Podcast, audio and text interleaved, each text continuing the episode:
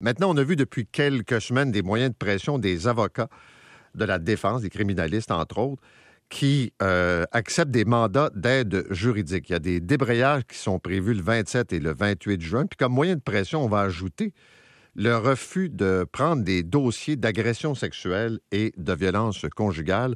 Maître Elisabeth Ménard est avocate, donc présidente de l'Association des avocats de la défense de Montréal. Maître Ménard, bonjour. Bonjour, M. Arcan. Euh, je veux commencer par les enjeux, puis après ça, on jasera des moyens de pression. Je comprends que l'enjeu numéro un, ça concerne l'argent. Vous n'êtes pas assez payé pour traiter les dossiers que vous avez à présenter devant les tribunaux. En fait, je dirais que l'enjeu numéro un concerne l'accès à la justice, M. Arcan, parce que, euh, évidemment, oui, c'est une question d'honoraire, mais ce qu'on constate depuis des années, c'est que les avocats délaissent les mandats d'aide juridique, ce qui fait que les accusés doivent se représenter seuls devant les tribunaux. OK. Donnez un ordre de grandeur aux auditeurs ce matin, là. Euh, par exemple, pour une procédure euh, au criminel, quelqu'un qui est accusé, qui n'a pas d'argent, qui a un mandat d'aide juridique, vous êtes payé combien les avocats pour ça? Oui. Alors, dépendamment si euh, le dossier est accusé par euh, voie sommaire ou par acte criminel, c'est un montant qui est forfaitaire. Alors, c'est soit 415 dollars ou 600 dollars pour l'ensemble des procédures. Alors, c'est quoi l'ensemble des procédures? Là? Ça comprend la comparution, ça comprend l'enquête préliminaire, ça comprend le procès, ça comprend les représentations sur la peine. Il n'y a pas de tarification qui est prévue pour la préparation du dossier, pour l'analyse du dossier, pour les rencontres avec le client, pour les négociations avec la poursuite, pour les multiples vacations à la cour. Alors, euh, tout ça est forfaitaire dans le 415 ou le 600 dollars. Vous le savez, on a beaucoup parlé de l'arrêt Jordan. Les euh, procédures judiciaires, ça peut durer 18 mois, ça peut durer 30 mois, le fameux 30 mois. Alors, euh, pour toute cette durée-là et pour toutes ces procédures-là, c'est la tarification qui est prévue. OK, mais dites-moi pourquoi un avocat, une avocate accepterait de recevoir 600 pièces pour toutes ces procédures-là qui s'étalent sur 18 mois. Pourquoi on accepte de le faire pour 600 pièces? Mais on n'est pas obligé d'accepter de le faire. Nous, on est des avocats de pratique privée, donc on n'est pas obligé du tout. Euh, J'ai envie de vous dire parce qu'on croit que tout le monde a le droit d'être représenté par un avocat devant les, devant les tribunaux. Et je peux vous dire, c'est pas l'exception, ces dossiers-là. Là. Pour vous donner une échelle de grandeur, là, à Montréal, 75% des dossiers autorisés en criminel à chaque année sont des dossiers d'aide juridique. 75% des personnes qui comparaissent devant les tribunaux sont admissibles à l'aide juridique.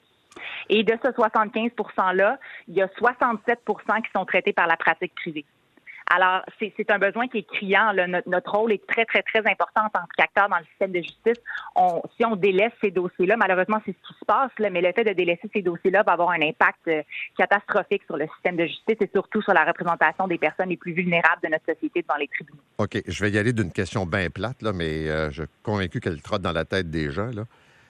Si les avocats prennent ces mandats-là, pas chers, sous-payés, c'est des avocats qui n'ont pas de job, qui, ben qui, se disent euh, je prends tout ce qui passe. Ben pas vraiment. Je vous dirais que les, dossiers sont pas moins intéressants parce que c'est des dossiers d'aide juridique. Les enjeux sont des enjeux qui, nous captivent et qui nous intéressent tous. Là, on parle de droit des, libertés d'individus, on parle de représentation devant les tribunaux, des gens qui sont accusés de crimes graves et qui ont le droit d'être représentés. Alors, et je vous dis non, mais c'est parce que je, comprends ce que vous me dites, mais c'est parce que je dis pas que c'est pas intéressant comme dossier. Je dis mm-hmm. que pour le prendre, c'est qu'il faut pas que tu sois occupé, c'est-à-dire que si tu avais des clients plus payants que ça, tu prendrais les clients plus payants de passer un procès pour 600 pièces. Mm-hmm. Je comprends la cause là, mais ce qu'on voit en fait, le problème, qu'on voit une des autres conséquences de ce problème-là, en fait, c'est que euh, les avocats prennent énormément de dossiers. Pour être capable de vivre de mandat d'aide juridique, là, il faut avoir un énorme euh, caseload, un énorme bassin de dossiers à traiter. Ce qui fait en sorte que les, avocats sont, moins préparés pour les dossiers, euh, ont moins le temps de se préparer et il y a des défenses qui, qui sont moins euh, sont moins adéquates là, qui sont présentées. Donc euh, les avocats pratiquent et font toute cette préparation là le soir bénévolement sur leur temps en dehors des heures de travail. Donc c'est un problème. Là. Et pour être très clair avec les auditeurs, c'est à peu près le triple en Ontario par rapport à, en gros, les, les, montants qui sont alloués, là, c'est trois fois plus élevé en Ontario. Euh, effectivement, c'est trois fois plus élevé en Ontario et on parle beaucoup de nationalisme en ce moment là, dans les dans les mmh. euh, dans les nouvelles. Là, je peux vous dire que le Québec est au dernier rang au niveau des tarifs d'aide juridique. Donc, c'est la, la, la, province où les tarifs d'aide juridique sont le moins bien payés. À, l'avant-dernier rang, c'est l'Ontario, et vous l'avez dit, là, c'est exact, l'Ontario paye à peu près trois fois plus les, les avocats, les tarifs sont trois fois plus élevés en Ontario. OK. dans les moyens de pression, mm-hmm. ça va se passer dans les prochains jours, là, le refus de prendre les dossiers d'agression sexuelle et de violence conjugale. Première question, pourquoi? Puis la deuxième, quel est l'impact? Oui. Alors, pourquoi on refuse ces dossiers-là? En fait, ce qu'on vise ultimement, c'est un boycott de tous les dossiers d'aide juridique. On espère ne pas se rendre là, on espère d'avoir des engagements du ministre avant ça, mais ultimement, c'est ce qu'on c'est ce qu'on euh, c'est ce qu'on vise ou c'est qu'on va devoir faire malheureusement. Euh, la première étape, c'est ces deux ces, ces types de dossiers-là. Pourquoi on a choisi ceux-là?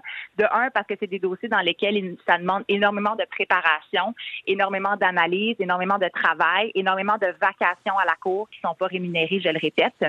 Et euh, une des, des des principes ou des, des, des, faits qui est assez paradoxal, c'est que si jamais l'accusé se représente seul dans ce type de dossier-là, le juge va nommer euh, un avocat pour contre-interroger la plaignante. Parce qu'on veut pas que quelqu'un qui a été agressé sexuellement ou qui est allégué d'avoir été agressé sexuellement par un accusé se fasse contre-interroger par l'accusé et ou euh, qu'un individu, que son conjoint est accusé, se fasse contre-interroger par son conjoint conjoint. Alors, le juge va nommer un avocat uniquement que pour le contre-interrogatoire de la plaignante. Et cet avocat-là va être payé, selon les tarifs d'aide juridique, 1318 alors, on parle de deux à trois fois plus que si un avocat de la défense prend le dossier au complet. Alors, on trouve que c'est assez aberrant et c'est pour ça aussi qu'on prend ces dossiers-là pour dénoncer cette aberration-là. Mais euh, l'impact, ça va être quoi? Est-ce que ça veut dire qu'il y a des, des accusations qui vont tomber, qu'il y a des arrêts Jordan qui vont apparaître dans le décor?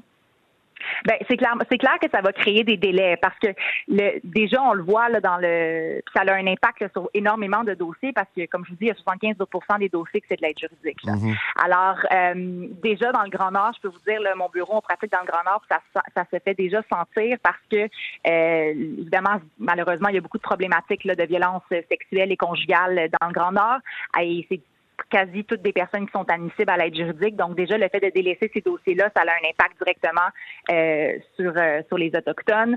Euh, à Montréal aussi et dans tout le reste du Québec, là, c'est des dossiers qui sont, on en a entendu beaucoup parler là, dans les médias. Il y a de plus en plus de dossiers malheureusement de violence conjugale qui sont autorisés. Alors c'est sûr que ça va faire en sorte que les accusés vont devoir se représenter seuls et ça va créer des délais parce que ça va faire en sorte que ces personnes-là vont aller à procès connaissent pas le système judiciaire non plus. Donc, euh, c'est clair que ça crée des délais. Les procès vont être beaucoup plus longs aussi que, quand il y a un avocat qui est là, qui peut faire des admissions ou qui peut gérer l'instance là, euh, pour son client.